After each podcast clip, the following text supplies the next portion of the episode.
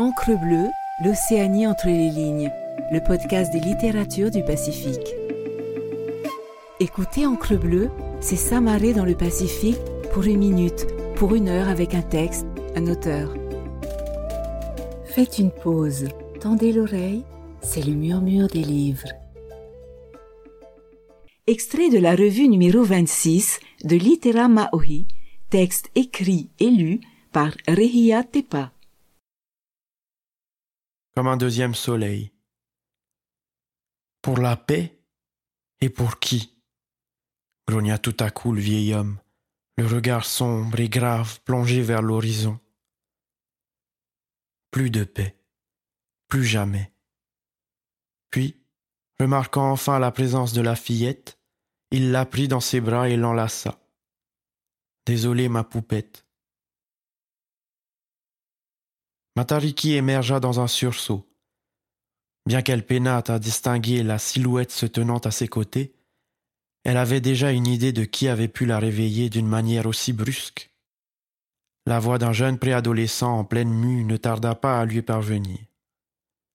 Dépêche-toi, Mata, se plaignit Teragni, son cousin de deux ans, son aîné.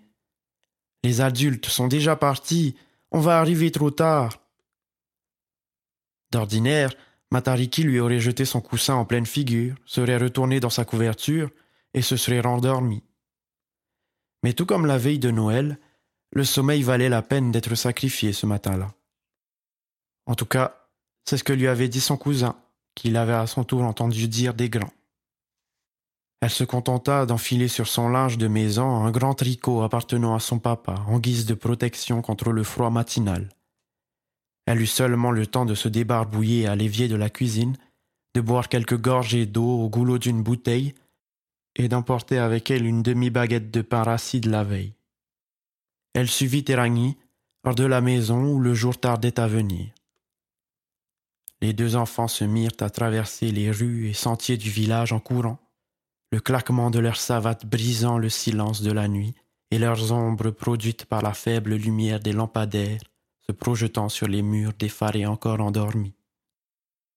Matariki n'était pas de ce village, ni de cette île, ni même de cet archipel, ou plutôt, elle n'y passait pas la majeure partie de l'année. Elle habitait Tahiti et se rendait à l'occasion des grandes vacances de juillet sur l'atoll d'origine de sa grand-mère, ou comme elle aimait l'appeler, Mimi. En cet endroit, elle vivait telle une véritable princesse excessivement gâté.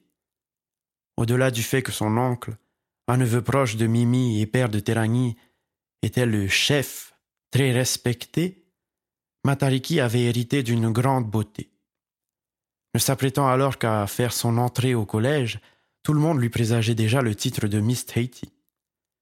Elle incarnait la beauté polynésienne métissée par excellence.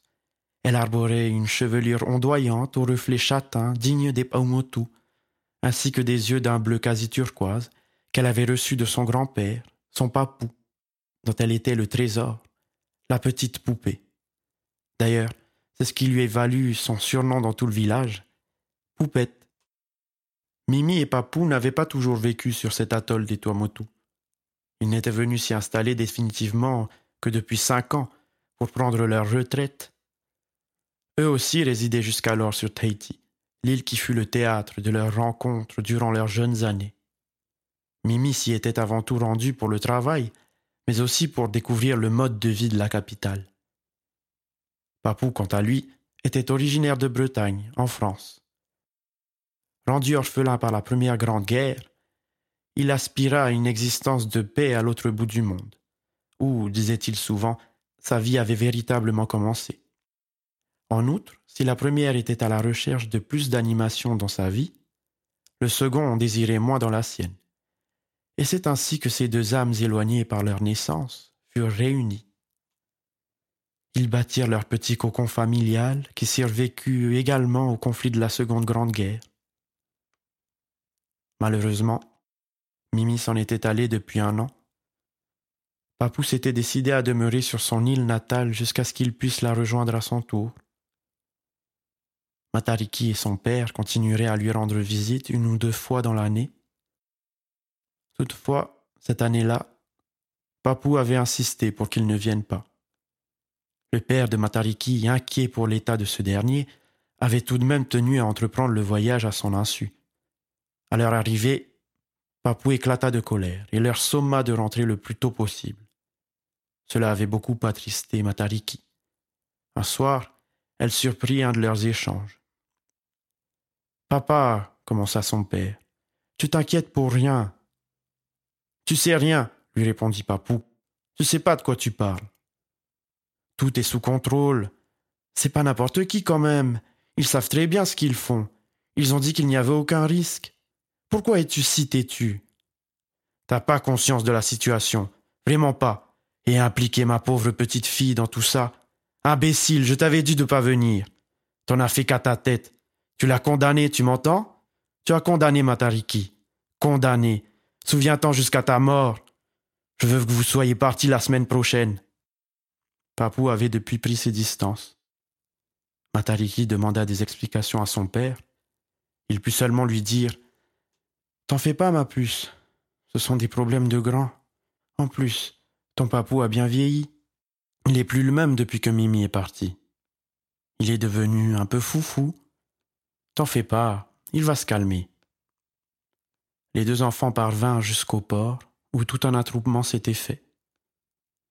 Voilà Poupette et Téragny Il y avait des adultes, majoritairement, une dizaine d'enfants, eux y compris, et quelques chiens. Ils rejoignirent leur père.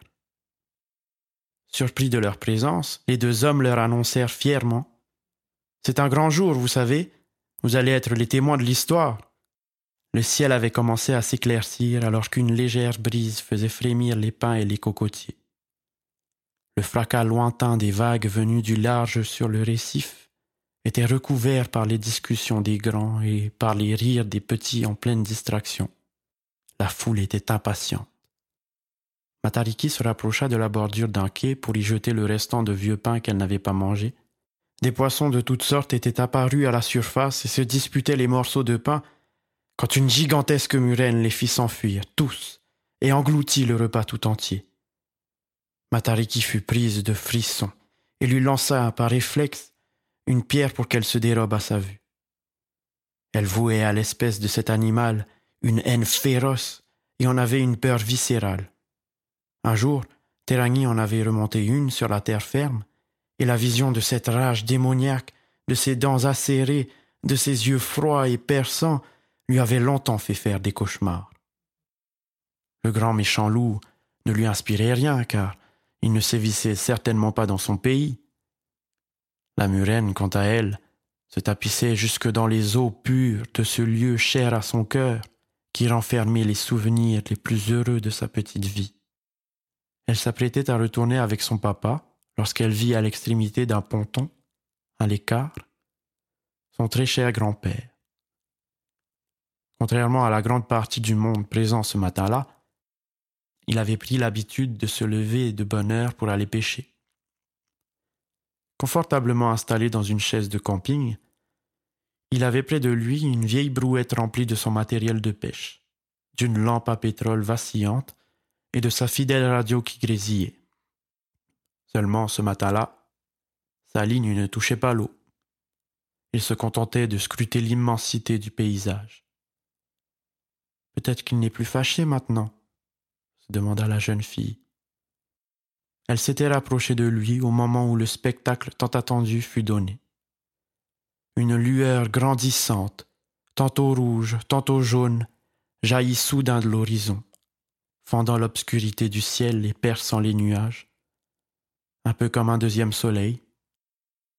Un terrible grondement s'ensuivit, semblable au plus effroyable des tonnerres qui fit trembler et la mer et la terre. Matariki fut alors traversé de mille frissons qu'aucune murène n'aurait jamais pu lui procurer. Sans s'en rendre compte, ses petits doigts étaient en train de s'enfoncer dans l'épaule de son grand-père. Elle s'attarda, tout en reprenant ses esprits, sur le visage de ce dernier.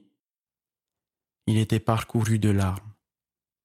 La première et dernière fois qu'elle en avait vu sur le visage de son papou, il faisait ses adieux à Mimi. des larmes d'une telle rareté et d'une telle profondeur qu'elles finirent par entraîner celles de Matariki. Bien d'autres soleils similaires se succédèrent les années d'après, et tous, sans exception, la ramenèrent inéluctablement à ce matin-là. Ce matin qui lui resterait à jamais en mémoire et qui n'aurait de cesse de la tourmenter.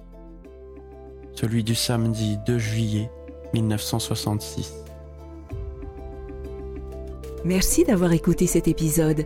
N'hésitez pas à naviguer sur Encre Bleue pour découvrir d'autres murmures de livres et les nombreuses discussions d'auteurs et autrices du Pacifique. Retrouvez-nous sur toutes les plateformes d'écoute et sur le site lireenpolynésie.pf. Maruru et Yaorana.